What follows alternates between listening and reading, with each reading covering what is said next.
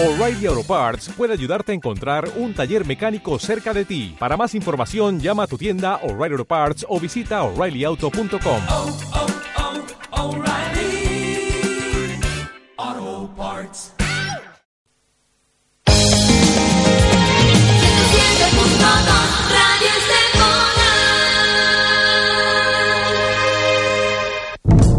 Para estar informado de los últimos estrenos en cine o DVD, con los comentarios y críticas de nuestro cinéfilo más cualificado, no deberías perderte el programa que Radio Estepona te ofrece los martes a las 5 de la tarde en su espacio Tarde de Perros con Carlos Morcillo.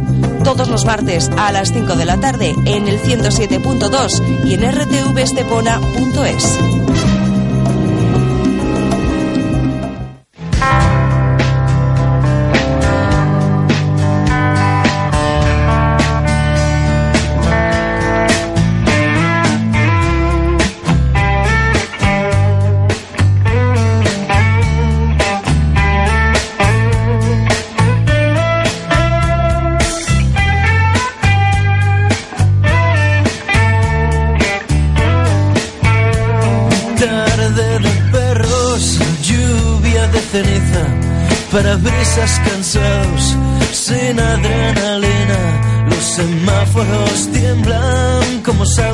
llorones y una dependiente espera en la trastienda. Lluvia de camiones, ambulancias urgentes, chicas que se esconden debajo del puente.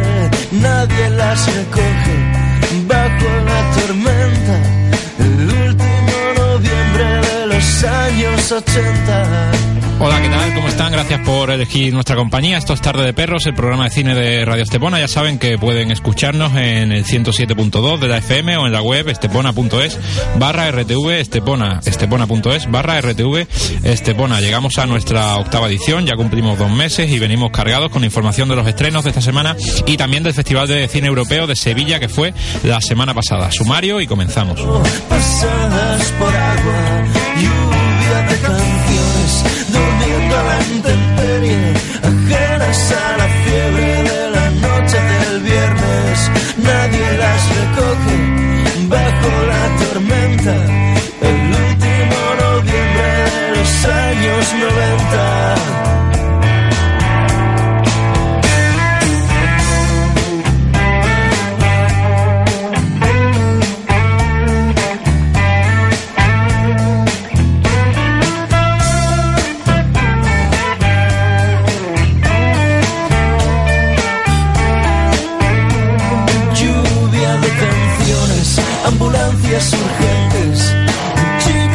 Se esconden debajo del puente, nadie las recoge bajo la tormenta.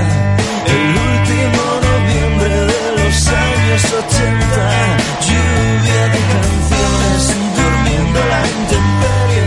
decíamos la semana pasada, se celebró el Festival de Cine Europeo de Sevilla y nuestro compañero Antonio Gandiaga ha estado allí para contarnos todo lo que ha visto. Como avance, decir que el premio, el Quillardillo de Oro a la mejor película, se lo ha llevado El desconocido del lago, del francés Alain Giraudier, y el premio al mejor director ha sido para Sao Ming por Stray Dogs.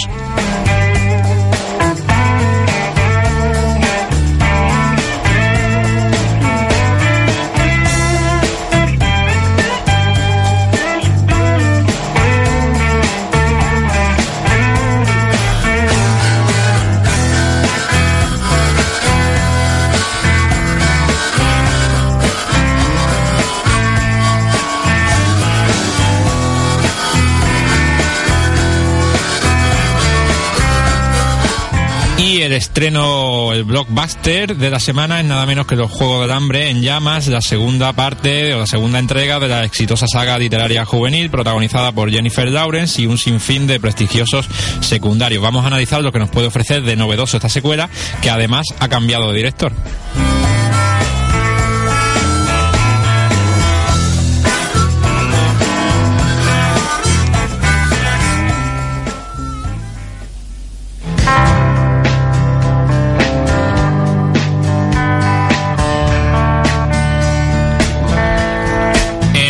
Resto de estrenos eh, tenemos Metro Manida de Son Edis, el director de Cashback, que hacía tiempo que no, que no sabíamos nada de él. Plan en Las Vegas, que es como una especie de reunión de viejas glorias con Morgan Freeman, Michael Douglas, Robert De Niro y Kevin Klein. Ahí, ahí lo dejo, una comedia de, de John Turteltaub. Y Una familia de Tokio, que es un remake ni más ni menos que de Cuentos de Tokio de Yasuhiro Ozu, así que a ver por dónde sale. Para cansados, sin adrenalina, los semáforos tiemblan como sauces llorones y una dependiente espera en la trastienda, lluvia de camiones, Y en la parte final del programa, como siempre, hablaremos de los estrenos en DVD y de la banda sonora con José Antonio Valencia, Valen, que está aquí ya conmigo. Hola, Valen, ¿cómo estamos? Buenas tardes, muy bien, aquí te traigo una, una sorpresilla, Una a ver si la sorpresita, descubre. ¿no? Hacemos dos meses hoy ya, ¿eh? Ya dos meses. programa, fíjate cómo pasa el tiempo. Señores, esto es Tarde de Perros, Esaú Ruiz está en el control, yo soy Carlos Morcillo, empezamos dentro de nada.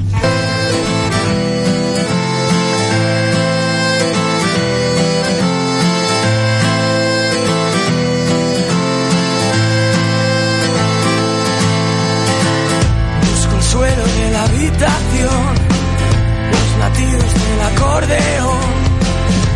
difícil es decir adiós, suelo responder a las lágrimas con el papel. Olvidar es no saber perder. Bebe y abre la ventana y ve, solo soledad. No tengo nada que decir que no hayas oído. Las páginas que escribiré vasos vacíos, botellas raras al amanecer. Solíamos andar por el arce, los años buenos ya se fueron y no sé si es la última vez.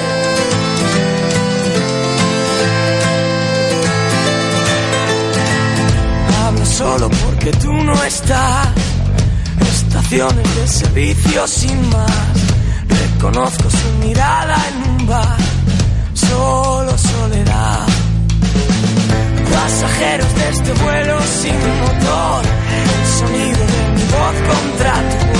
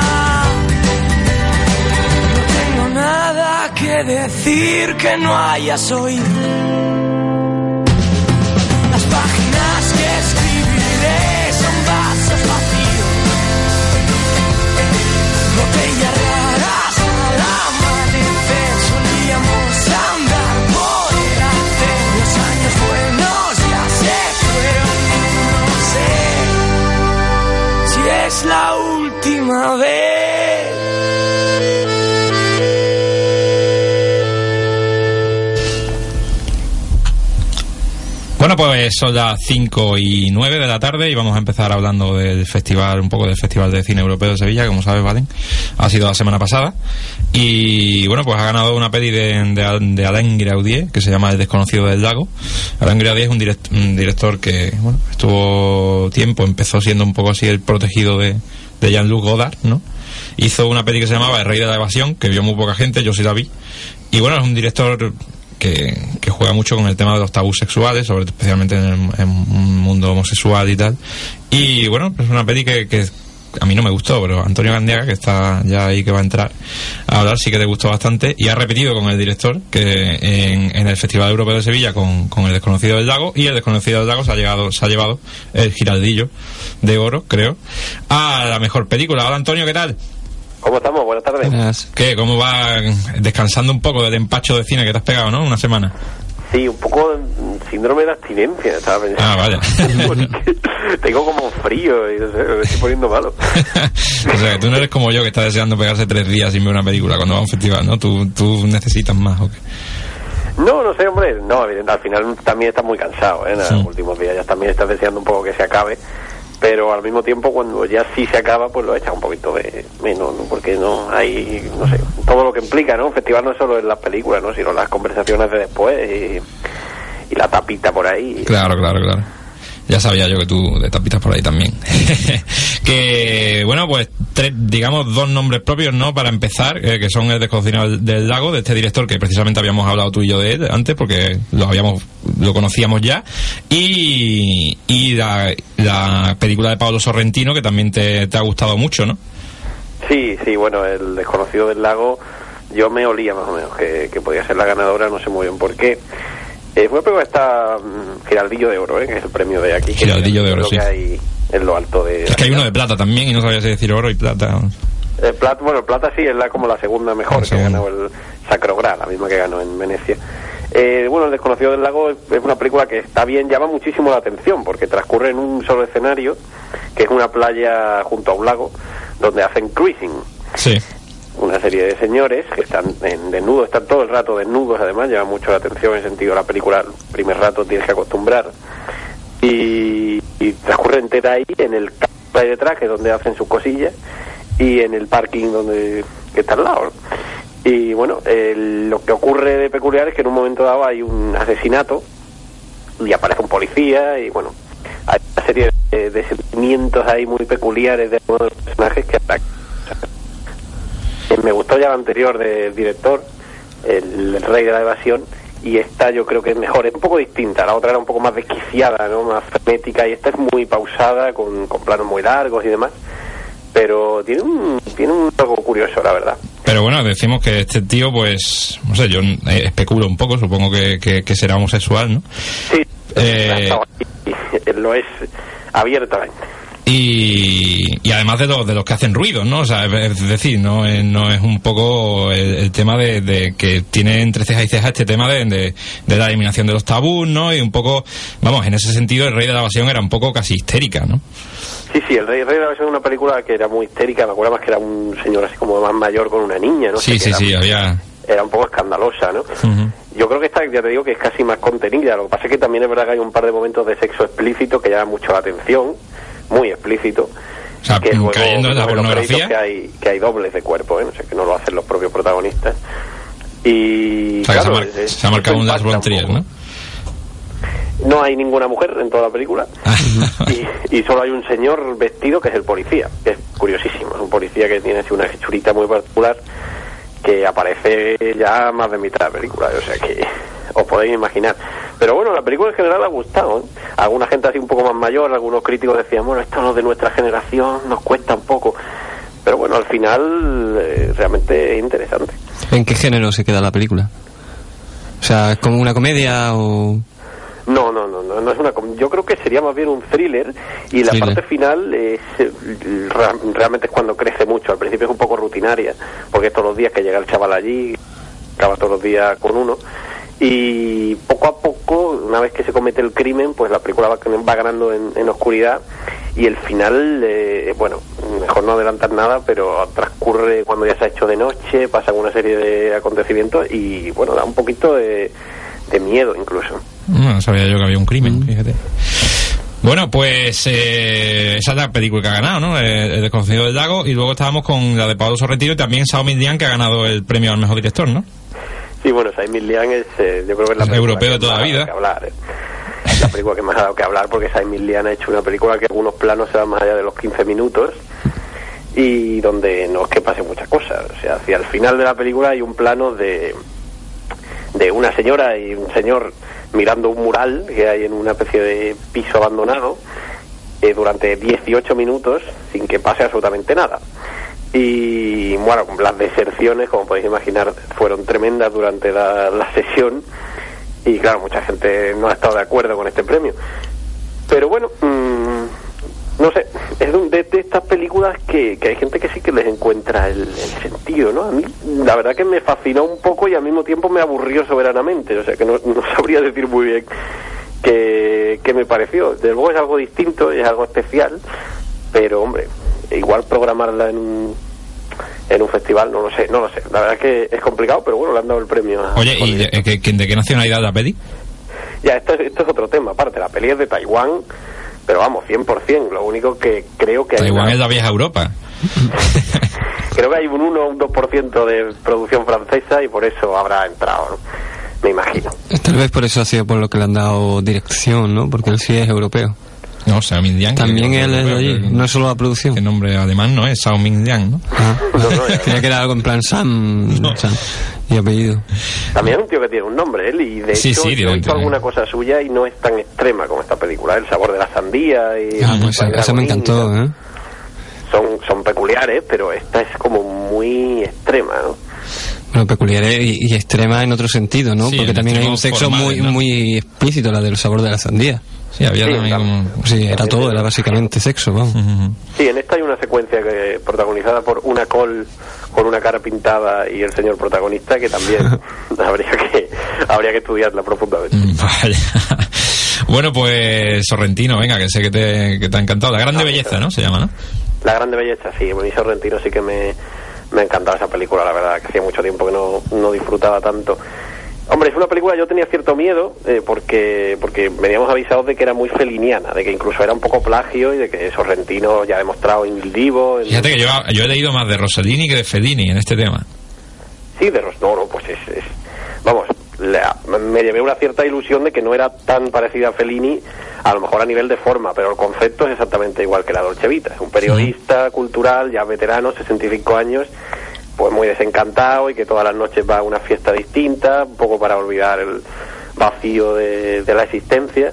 Y bueno, pues se ve todas las, todos los personajes romanos, ¿no? Los que se creen que están profundamente involucrados en la sociedad y en el fondo unos superficiales, la iglesia, eh, la gente más, más llana. En fin, es un recorrido espectacular con movimientos de cámara sin fin, traveling, música todo el rato, muchísimas frases muy ingeniosas.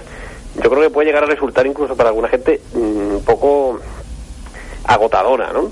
Pero a mí la verdad es que me dijo mucho y también te deja un poquito destrozado al mismo tiempo porque es una visión muy melancólica, ¿no? De la, de la existencia y, y una película, bueno, a mí, a mí me pareció fascinante. Lo que pasa es que esta, esta película es muy grande, ¿eh? Esta película en Italia ha tenido mucho éxito y no suelen ganar estos festivales, ¿eh?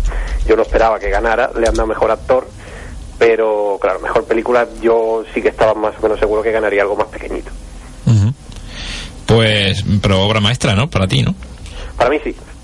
Bueno, no sé, entonces el término tampoco me gusta mucho, pero mm, la manera en que salí del cine, la sensación era de haber visto algo muy especial. Bueno, pues, Paul, mm, sí, Un- ¿vale? un- Una dudilla que tengo yo, ya que estamos hablando de, de, mm, Festival de Cine Europeo. Cuando hay un Festival de Cine Europeo en alguna ciudad, ¿se anula las películas españolas? O sea, quiero decir, ¿también compiten películas españolas o solo...? Sí, pero películas españolas este año.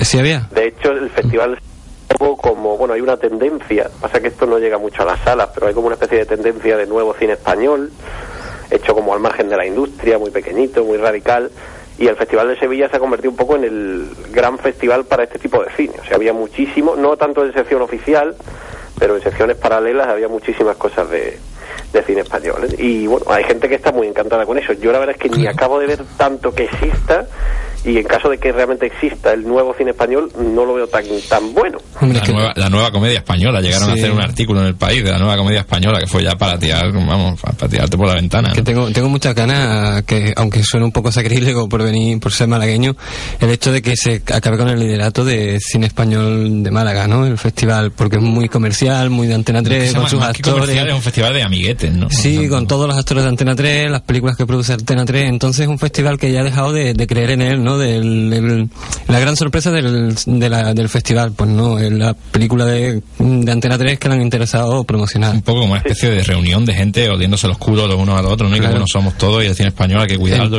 Entonces, si el Festival de, de Sevilla está abriendo la puerta un poco por ahí a- al cine español alternativo, pues me alegro un montón.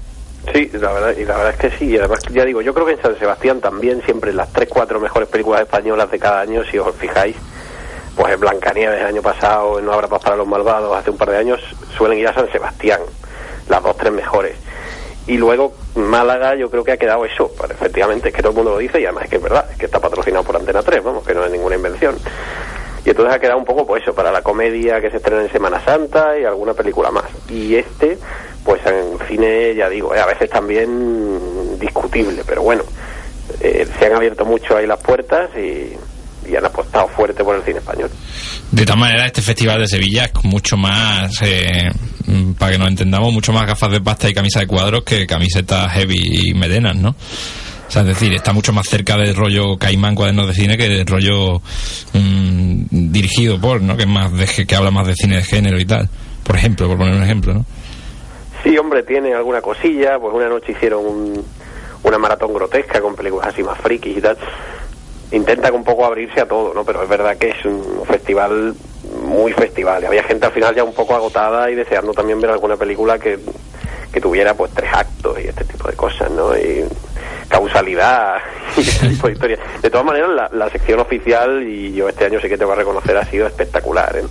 Lo que comenté un poco la semana antes, ¿no? Que es un festival de festivales. Aquí ha estado buena parte de Berlín, de Venecia, muchas cosas de Cannes, de Rotterdam, de Locarno, porque ya es muy tarde, este festival es en noviembre y ya realmente estrenar no se estrena nada, pero es que yo tampoco he ido a ninguno de esos festivales, entonces la posibilidad de ver aquí los mejores títulos de, todos esos festivales es muy interesante. Y la sección a concurso, quitando una peli, Michael Colas, que, a mí que era como la versión, o nos la vendieron, como la versión francesa de Braveheart, que a mí me pareció un pestiño, el resto de la programación a concurso, eh, cuanto menos tenía interés. Luego ya alguna te gustará más, te gustará menos, pero tenía muchísimo interés. Y, y la verdad es que la gente ha respondido. ¿eh? Ha sido impresionante.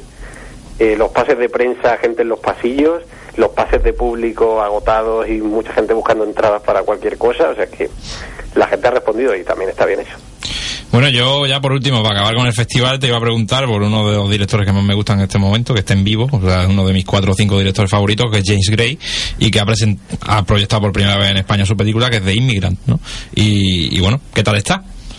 No sé si ha competido o la han proyectado solo, no Sí, fuera sí, ha, ha competido también, pero lo mismo un poco que decía con La Grande Belleza, es que no era una película para para el palmarés, ¿no? Siempre se buscan, incluso, bueno, ahora luego hablaremos, me imagino, porque se estrena Camille Clovel, que Juliette Binoche hace un trabajo increíble y no ha ganado Mejor Actriz. Y no es la Mejor Actriz, hombre, probablemente sí lo era, pero siempre se busca un poco eh, gente más recóndita, ¿no?, para darle el premio. A mí la película de James Green me gustó mucho, es decir, que no ha sido general, ¿eh? Había gente que ha salido diciendo, ah, pues un melodrama muy clásico y un dramón y tal. A mí me parece que tiene todos los ingredientes del, del cine de James Gray. Pues esa es la culpa, las raíces de, de América, ¿no? De cómo se forma esa cultura, la religión, un triángulo amoroso también. Tiene a Joaquín Phoenix, que es una pasada, Inmenso, me ¿no? parece un, un actor irrepetible. Creo que ha salido en todas sus películas, menos en la primera, menos en Dite Todesa, en el resto ha salido en todas sus películas. Y bueno, tiene una, bueno, el tema fotografía, música. Yo disfruté muchísimo y es verdad que es muy clásica, pero eso también tiene que existir, ¿no? Es muy decimonónica. A mí me recuerda mucho a algunas cosas a las novelas de Dickens, a las cosas de, de Crimen y Castigo y demás. ¿no? Me, me pareció en ese sentido muy clásica, pero eso también da mucha ¿Pero rotundidad, tiene ese airecillo también de cine negro que tienen sus pelis o, o no? Sí que hay algo también de eso, ¿no? Hay un punto, el personaje de Joaquín Phoenix tiene un punto ahí un poco mafioso. Pero bueno, no, no es un policíaco, ¿eh? Es verdad que sí que La Noche es Nuestra era más clásica en ese sentido, al otro lado del crimen, ¿no? Se llamaba la, la otra cara del crimen. la otra cara del crimen, eran policíacos más clásicos. Este es un melodrama, pues situado además en Estados Unidos a principios de siglo, que llega una una emigrante que es Marion Cotillar y bueno, te- intenta abrirse paso, pero lo que le va a suceder una detrás de otra, pues Vale, ahí lo dejamos. un Vamos a ver recorrido un si poco complicado para, a ver si paso, digamos. a ver si encuentra distribu- distribuidora y, y, la- y la ponen de una maldita vez, ¿no? Porque Pero es que ni siquiera se ha estrenado en Estados Unidos, porque No. estaba prevista para esta temporada de premios y tal, pero los Weinstein, esta de los Weinstein, eh, la han dejado para el año que viene. Esta también es otra peli que tampoco se entiende muy bien lo del Festival de Cine Europeo, pero creo que pasa lo mismo, que como está Marion Cotillar y algún francés más por ahí, puede entrar, pero realmente la película es que incluso la raíz de lo que habla y todo es que es plenamente América. bueno, y si te pones en manos de los western, ya pues Eso es un problemilla. Eso es un problemilla, Grey no, no estuvo muy lista. los tijeritas, ¿no? Bueno, pues Antonio, si algo más del festival o pasamos a los estrenos, algo que te haya llamado la atención o que no o que te haya sorprendido, para bien o para mal. No, pues nada, sobre todo eso, ¿no? Que, que ha habido muchísima gente y que yo creo que se consolida mucho el, el festival, ¿eh? con José Luis Cienfuegos, la verdad que ha ganado mucho esto. Es verdad que siempre había gente, siempre ha sido un festival, después de Sitges y San Sebastián, es el tercero en público de España, desde hace mucho tiempo, pero este año ya incluso, a, a mí ya me llevó a molestar incluso el típico momento sevillanía, que es esto de vamos al festival porque va todo el mundo, porque vale 3 euros y porque vamos a ver esto y esto es un cine europeo rarísimo y me pongo a hablar y a lo mejor en los 10 primeros minutos no hay diálogo en la película y yo estoy hablando y tú mandas callar y te dicen, bueno, pero si es que no están hablando. Gente que no va al cine en todo el año, pues se planta ahí a verte por la sueca de turno o la húngara o la eslovena que había este año. Entonces, esto también no sé hasta qué punto habrá que pararlo, pero bueno, eh, me imagino que el ayuntamiento, que es el que lo organiza, estarán muy contentos. Tenía que hacer un examen tipo test antes de entrar en el, festival o algo. bueno, eh, pues nada, vamos a pasar a los estrenos y bueno, como sabéis, y si no lo sabéis, ya os lo contamos, que esta semana se estrena la segunda parte de los Juegos del Hambre, eh, una adaptación más de la saga literaria juvenil de estas y bueno, la segunda parte que, que ya no la dirige Gary Ross, porque entre otras cosas, porque ahora lo hablaremos, pero criticaron mucho su trabajo en la primera peli, aunque hizo mucho dinero, ahora lo hace Francis Lauren, que es de Constantine y el de, es de esta con Bruce Willis, soy leyenda, ahí con Bruce Willis, con Will Smith. Y bueno, ya está al otro lado del teléfono también Raúl Álvarez. Hola Raúl, ¿qué tal? Hola Carlos, ¿qué tal? Buenas tardes. Y nada, tú que estás ahí metido un poco más en el mainstream y tal, te voy a dejar a ti que empieces y a ver qué esperamos un poco de, de estos Juegos del Hambre, porque la primera yo creo que no pasó un poco de la corrección y somos un poco generosos, ¿no?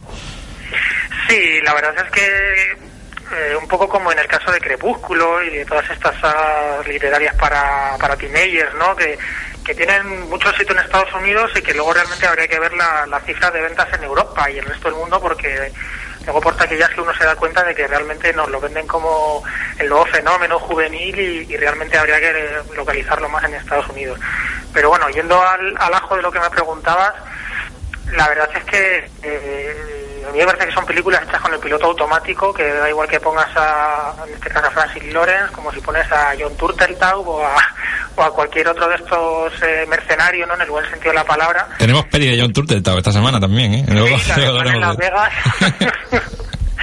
sí, sí, da- da- yo creo que esa es la comedia del año, ¿no? Por distintas razones. Y mm, entonces son, como te decía, son películas que, que vienen ya hechas como churros, ¿no? Sin, sin mucha identidad, con un patrón de, de- la productora muy marcado. Y en este caso, además, yo creo que Jennifer Lawrence, mm, desencadenada, ¿no? Desde que le han dado el Oscar, yo creo que ya es la, la- la estrella absoluta de la, de la franquicia.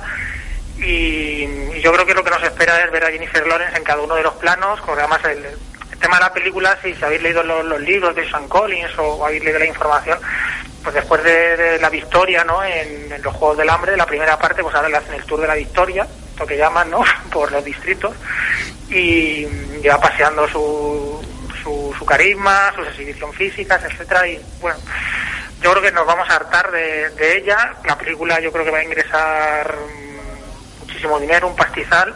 Otra cosa es la calidad. Y sorprendentemente los americanos le están dando unas calificaciones altísimas y a mí eso me mosquea, me mosquea bastante. Sí, pa- pasó un poco con la primera, pero yo creo que aquí en Antonio, en Europa, nos horrorizamos un poco con el trabajo de dirección de Gary Ross en la primera, ¿no? Que era un poco como, como súper confuso, ¿no? Ni siquiera cum- cumplía con los patrones mínimos de, de, este tipo de producciones, ¿no? Era, eh, era un tío que además tenía cierto prestigio y que yo creo que sinceramente se estrelló o, no sé qué, qué manera tuvo de planificar la película y, y lo hizo realmente mal, ¿no? Mm. Yo recuerdo que realmente lo único que, por lo que me llamó la atención la película, o lo que medianamente destaqué de la película, es que me pareció menos mala que Crepúsculo. O sea, Sí, eso, en eso estamos todos de acuerdo, vamos. que en evolución de saga dije, ah, mira, pues mira, tiene un poco más de gracia la propuesta, ¿no? Argumentalmente y tal. Pero sí que es verdad que de dirección era un desastre. Y he de decir que es un fenómeno, en este caso, muy norteamericano. ¿eh? La película allí fue espectacular, las recaudaciones que hizo, y en el resto del mundo, pues sí, funcionó y tal, pero nada comparable, ¿eh? O sea, fue una cosa muy localizada. ¿Tú, has visto los Juegos del Hambre? la? No, no me he atrevido. No me he atrevido. ¿A ti qué te pareció, Raúl? A mí me pareció un desastre Gracias. absoluto como, como narración. Es decir, eh, un tío tan personal como, como Gary Ross, que bueno, no es una lumbrera, pero es un tío al que se le suponía una marca autoral y que iba a dejar una, una Sí, que quizá, bueno, vivía un poco de Pleasantville, ¿no? Porque aquella que hizo luego de los caballos y tal, pues tampoco le- gustó a todo el mundo. Pero, Efectivamente, ¿no? Pero, pero bueno, ya, en fin, Pleasantville no, no es una peli, yo creo, al alcance de cualquiera. Y, y sin embargo, aquí le veíamos domesticado, yo creo que con, con problemas de producción. Yo creo me daba la sensación de que esa película estaba remontada 50 veces. Y había, yo creo, un enfrentamiento claro entre una lectura personal de la novela que no acaba de respirar por ningún lado en, en la película y luego las intenciones clarísimas de la productora que, viendo ya el boom de Jennifer Lawrence, decidieron que aquello tenía que tener un, un espíritu muchísimo más comercial y que el target era llevar a la gente de Crepúsculo, llevarla directamente a la sala para ver, para ver los Juegos del Hambre. Y yo creo que la jugada comercial es tan obvia y tan, tan asimilable que ahí veis que la tercera parte la han dividido en dos capítulos para que esto haya Juegos del Hambre hasta dentro de dos años. bueno, pues eso ya lo hicieron con Harry Potter, lo hicieron con Crepúsculo y ahora lo van a hacer con los Juegos del Hambre también. Un mal, otro, otro mal endémico más de- del mainstream actual, ¿no? Es la hipertrofia, la hipertrofia y el estiramiento de- del chicle, ¿no? Por no hablar del somos un poco abogados del diablo, podemos decir que también lo hicieron con el padrino, pero bueno, antes de que me apedreéis. bueno, pero eso fue distinto, ¿no? O sea, es decir, se inventaron una historia nueva, una tercera entrega nueva, pero no la partieron en... Bueno, ah, tú dices la primera y la segunda. Claro, las dos primeras, eh, Coppola igual fue un visionario en su momento, y habría que atribuirle estos méritos, ¿no? Mm, pero no creo que lo Pero bueno, hiciera sí, por, por pasta. no, no es parangonable en, en- en ningún caso, ¿no? Pero, pero claro, aquí es que realmente es decir, bueno, esto funciona, pues vamos a, a alargarlo todo lo que sea posible y, y mal, ¿no? Además, con estas incorporaciones, hay un carrusel de nuevas incorporaciones que es muy gracioso, ¿no? Y recuerda también a Harry Potter, que cada nueva entrega el interés realmente era ver quién se apuntaba al carro de los actores ingleses. Y aquí tenemos por ahí a, a Philip Seymour Hoffman, recién salido yo creo de la, de la clínica de rehabilitación porque tiene, está un poquito hinchado, digámoslo, digámoslo suavemente.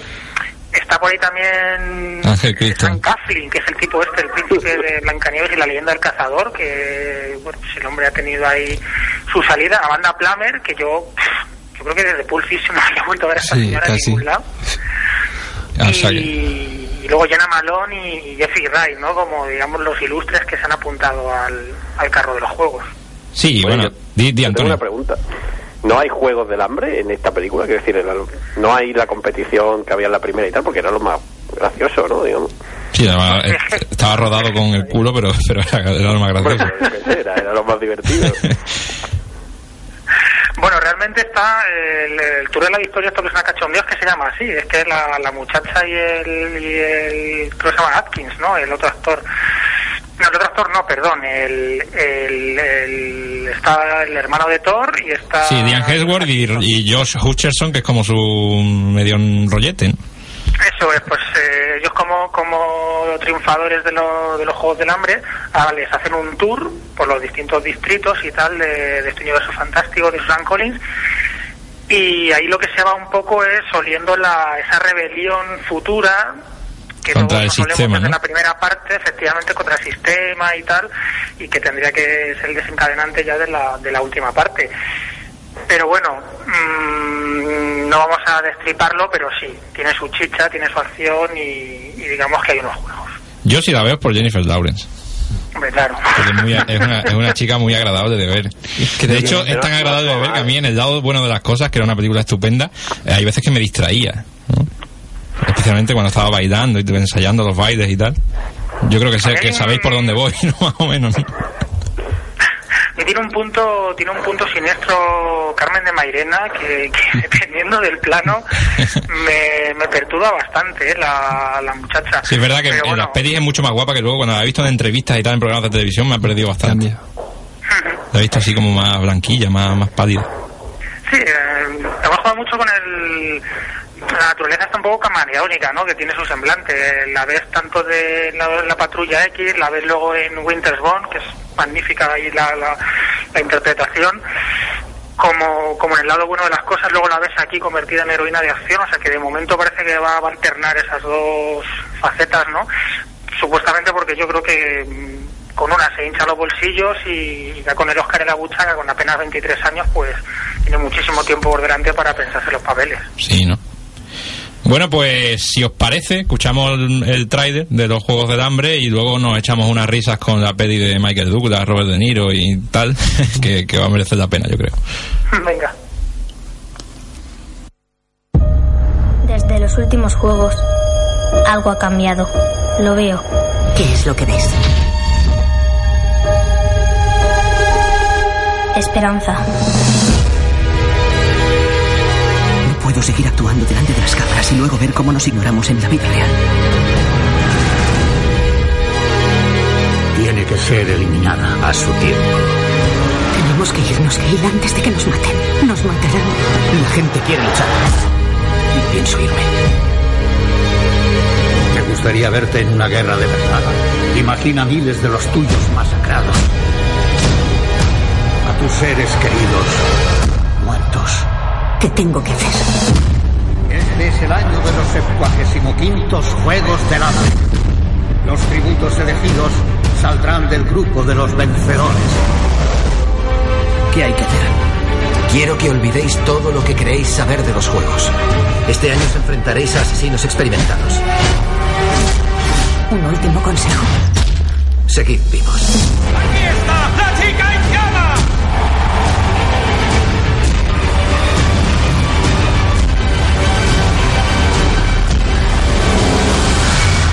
Recuerda quién es el verdadero enemigo.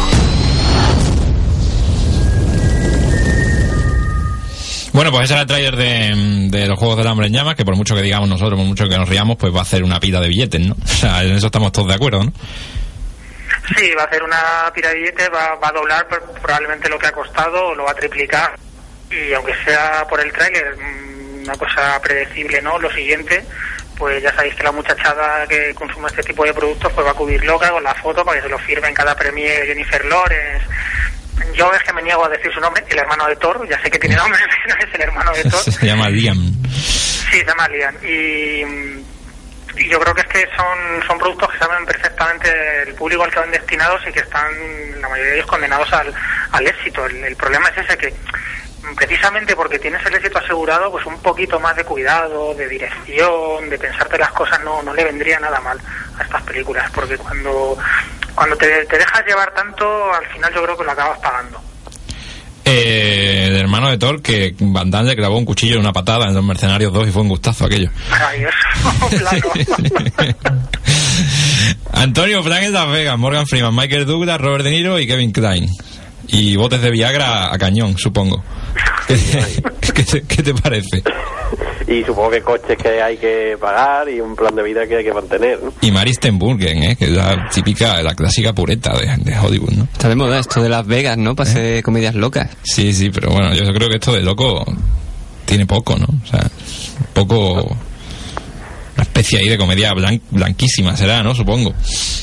Sí, y además todo muy estudiado y tal. Yo creo que es lo mismo un poco también, al final, el mismo concepto. Algo funciona, vamos a estirarlo. Funciona Resacón en Las Vegas, pues vamos a hacer todo lo posible. Pues una, una comedia romántica, o nos lo llevamos a otra ciudad, o metemos, supongo que harán otra con más chavalines, ¿no? A lo mejor, o más adolescentes, pero un poco todo el mismo concepto. Y en este caso, pues han cogido a estos cuatro señores que a lo mejor no les plantan esos cheques muy a menudo.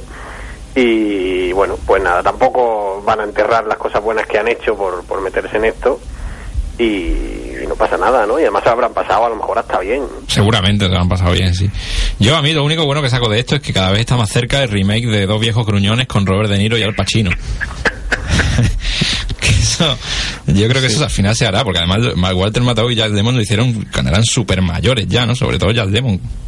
No, Eso. Walter Matthau murió antes, ¿no? Que Jack Lemmon. Eh, pues no estoy seguro. Sí, creo que sí. No, murió murió antes Jack Lemmon que, que Walter Matthau, creo, Sí. ¿eh? Estoy hablando de memoria, pero me da la sensación de que murió antes murió antes Jack Lemmon que, que Matthau. Bueno, yo, la película... Yo supongo la- que Raúl que te- este pase de prensa te habrá llegado y habrás hecho, sí, ya te mandó a alguien, ¿no? Sí, no, no, no, no sé si por suerte o por desgracia, pero me, me tragué la película y Ah, ¿en serio? padecí, padecí convulsiones en la butaca. fue, fue tremendo porque es ya no escoger la plantilla de resacón y decir, bueno, la adaptamos a la tercera edad. Y no, no, es que es la misma película, exactamente la misma. Hay algunos gags que están clavados. La excusa es la misma porque uno de ellos... eh, pues este ya talludito decide casarse, una chica mucho más joven y tal, entonces los otros se le llevan de parranda. El Michael Douglas se casa, ¿no? Ni siquiera han inventado una excusa que diga, no, es que, yo qué sé, uno de ellos es- tiene una enfermedad terminal y se le llevan allí a desplumarlo. O, o es que deciden que van a intentar ligarse a no sé quién. No, no, es que es la misma excusa argumental, se van para allá. Mm, Me queda la alegría de ver a, a Kevin Klein, que siempre es un gusto verlo, y que quizás sea el más contenido de los tres y el que sorprendentemente se toma más en serio la película, porque lo de Michael Douglas de verdad es para verlo, ¿eh? Tenéis que verlo porque es impresionante cómo se desata el hombre, como yo creo que esta película le dio pilla ya recuperándose de felizmente de la enfermedad y, y casi recién separado de Catherine Zeta-Jones y es como, como bueno, un tipo que, que intenta transmitir la sensación de que tiene 30 años menos y hay bastantes secuencias en las que está en el ridículo. Un tipo que por otra parte me parece un actor estu- estupendo. Vamos. Sí, de hecho este año, ¿no? Se ha hecho una de las interpretaciones para mí de su vida, que ha sido la de la de Behind the Candelabra, ¿no? Con, eh, eh, con Soderbergh, que a mí me parece una de las mejores pelis que se, que se han hecho este año, aunque sea un telefilm.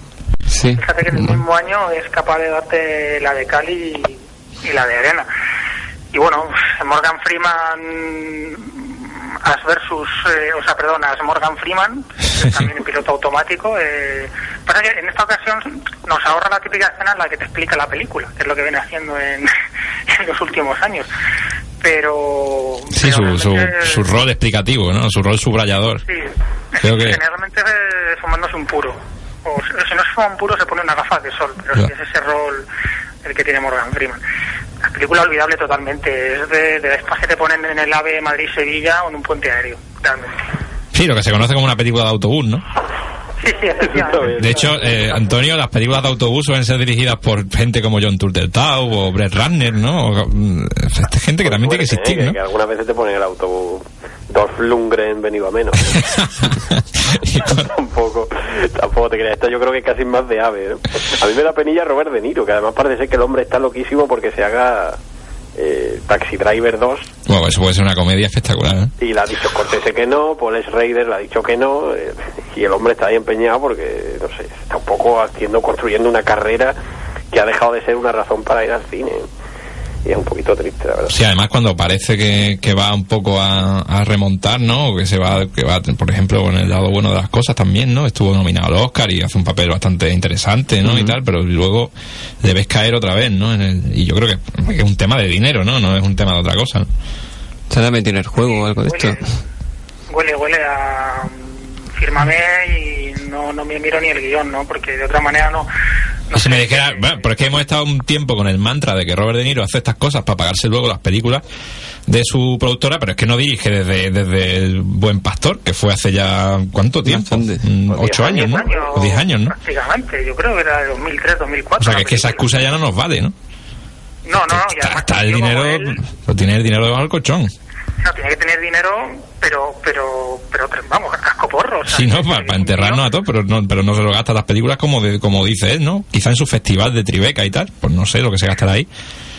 Pero Sí, es curioso de todos modos, como, porque además yo creo que en su caso no es tanto no aceptar la edad, que yo creo que sí es el caso de Al Pacino, con esos cargados que se nos hace y el color naranja de, los rayos uva, sino que, que De Niro yo creo que todavía puede dar muchísimo de sí, físicamente está muy bien, pues el otro día viendo Malavita es un tío que todavía está muy bien y que puede cojar perfectamente todavía en roles de acción, pero pero tiene esa vena que yo creo que él descubre de sí mismo a partir de una terapia peligrosa en la que compone moines y pone la misma cara una y otra vez, como si se estuviera derritiendo, es un poco a los Sean Penn, y no sale de ese registro. Y comedia que hace, comedia en la que te casca ese registro, y comedia que acaba sin ser creíble, porque haga lo que haga, te recuerda su papel de una terapia peligrosa. Es decir, ni siquiera te regala un registro cómico que diga, bueno, pues en esta está más desatado, en esta está más contenido, en esta... No, no, es siempre el mismo papel, siempre. Pues bueno, eso es Planeta Vega. Oye, ¿qué tal esta, qué tal esta malavita? Solo ahí rápidamente. Eh, Luc Besson ya es causa perdida. Sí, ¿no? Es, es el remake de una película francesa de, de los 50 bastante interesante.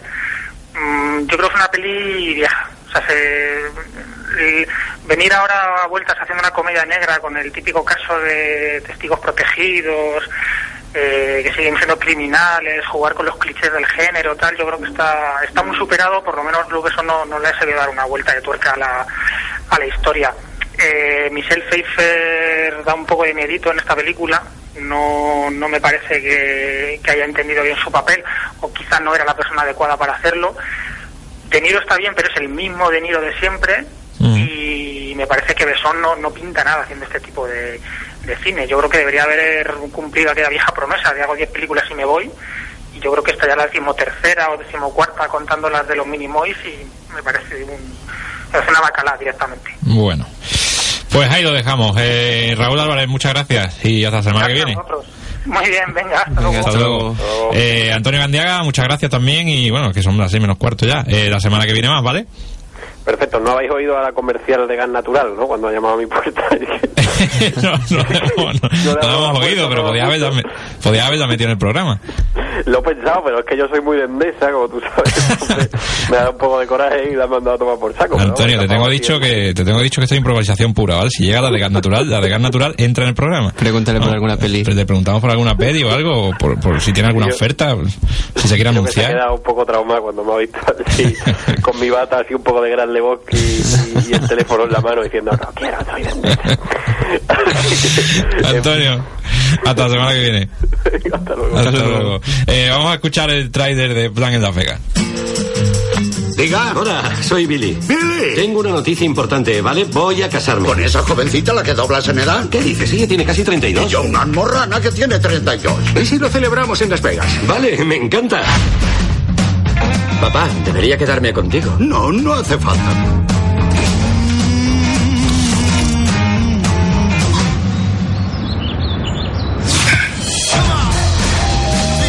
¿Qué demonios haces aquí? Vamos al bodorrio de Big en Las Vegas. Si crees que voy a ir a Las Vegas por ese cabrón egoísta es que estás sonando. Bienvenidos a Las Vegas. Relájate, esto no lo inventaste tú. ¿Cuántas veces tengo que decir lo siento? Nunca serán Eh, función. eh, eh, ¡Parad ya! ¡Es la despedida de soltero de! Quiero que todos os metáis en líos. ¿Quién es Sam Harris? Chicos, sois lo mejor que me ha pasado nunca. Esta noche vamos a disfrutar como en el 59. Tú debes de ser rico. Sí, pero deberías hablar conmigo. Eh, amigo, creo que has bebido demasiado. Si quisiera tu opinión, te la pediría de un guantazo. Nadie nos insulta. Excepto nosotros. Tenemos unos asuntillos sin resolver. Hacía 30 años que no tenía un resacón como este. Todo me da vueltas. Y a mí. Todo me da vueltas.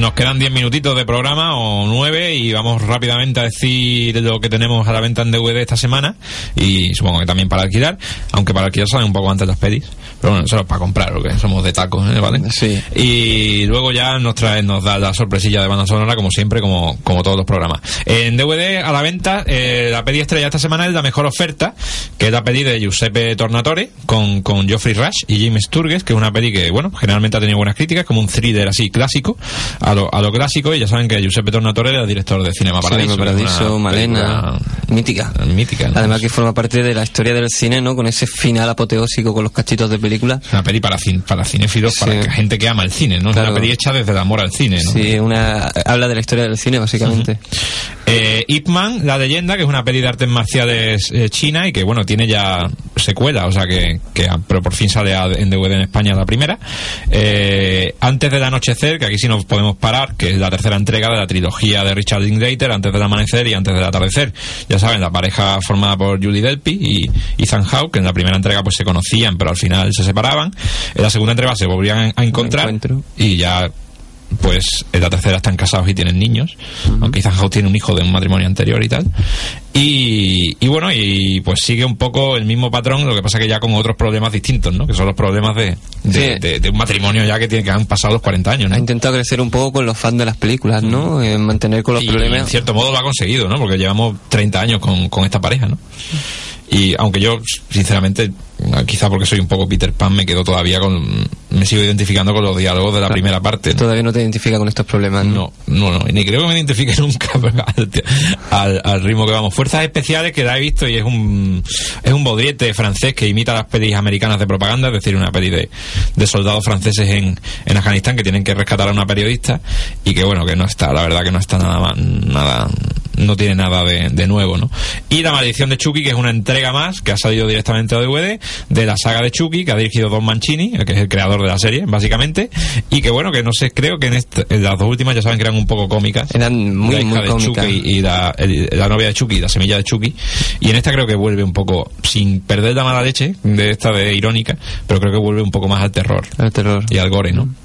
Está bien, porque yo creo que todos hemos sufrido un poquito con el muñeco diabólico, ¿no? Sí, a mí de miedo, a mí de pequeño me daba mucho miedo el tema de los muñecos. No solo Chucky, también recuerdo una película que se llamaba El secreto de Joey, de Roland Emmerich, que Roland Emmerich ahora hace superproducciones en Estados Unidos. ¿Secreto de Joey? eh, El secreto de Joey, sí, que era una, una especie de mezcla entre el muñeco diabólico y las pelis de Amblin de, de Spielberg. Ajá. Y también mezclaba dentro del laberinto, porque el niño tenía un laberinto dentro del armario y tal. Y, está, de- re- reviviendo traumas infantiles. era una mezcla entre dentro del laberinto, el muñeco diabólico y ET, una cosa así, ¿no? Y estaba bien, que era una especie de, de Amblin, mm, pero solo que era alemana. Y bueno, pues todo esto viene a cuento de que la Chucky formó parte un poco de nuestros terrores, ¿no? Infantiles, ¿no?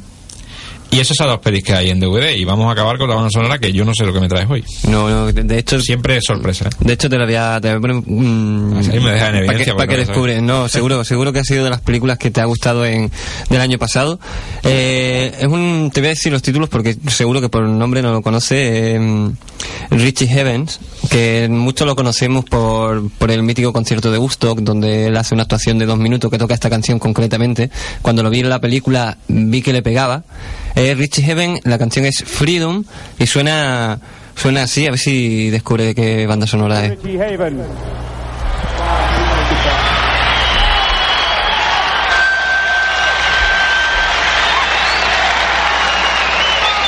Ahí está, este es del concierto de Woodstock, ¿no? La presentación.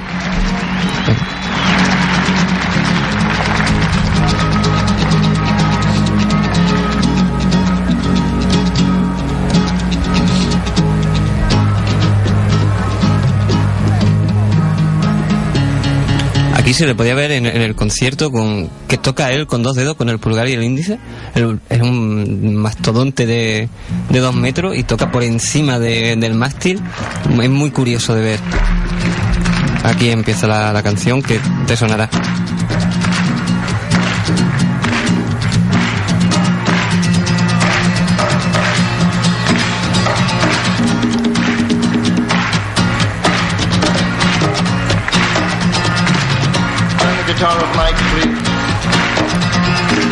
Guitar,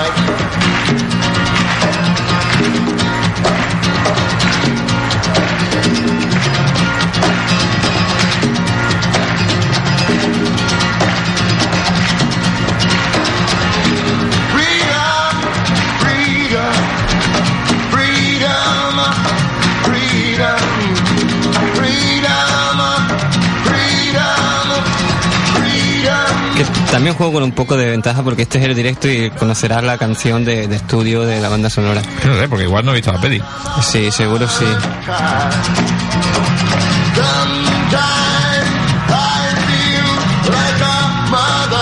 Esta es la última película de, de Tarantino. O sea, que estamos hablando de Diango desencadenado.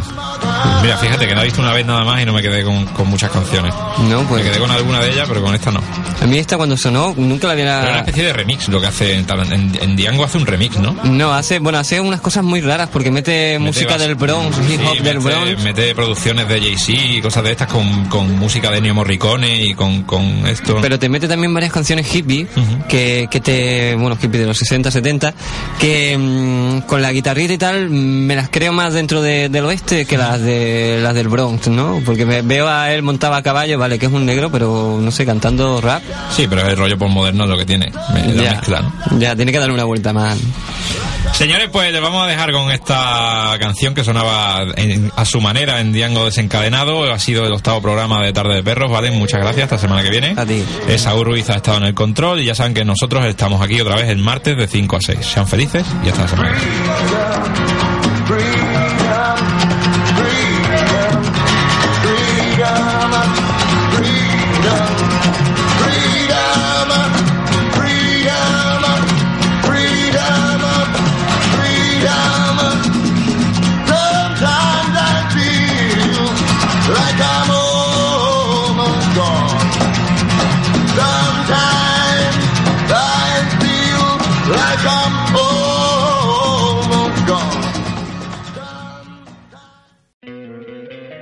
¿No te encantaría tener 100 dólares extra en tu bolsillo?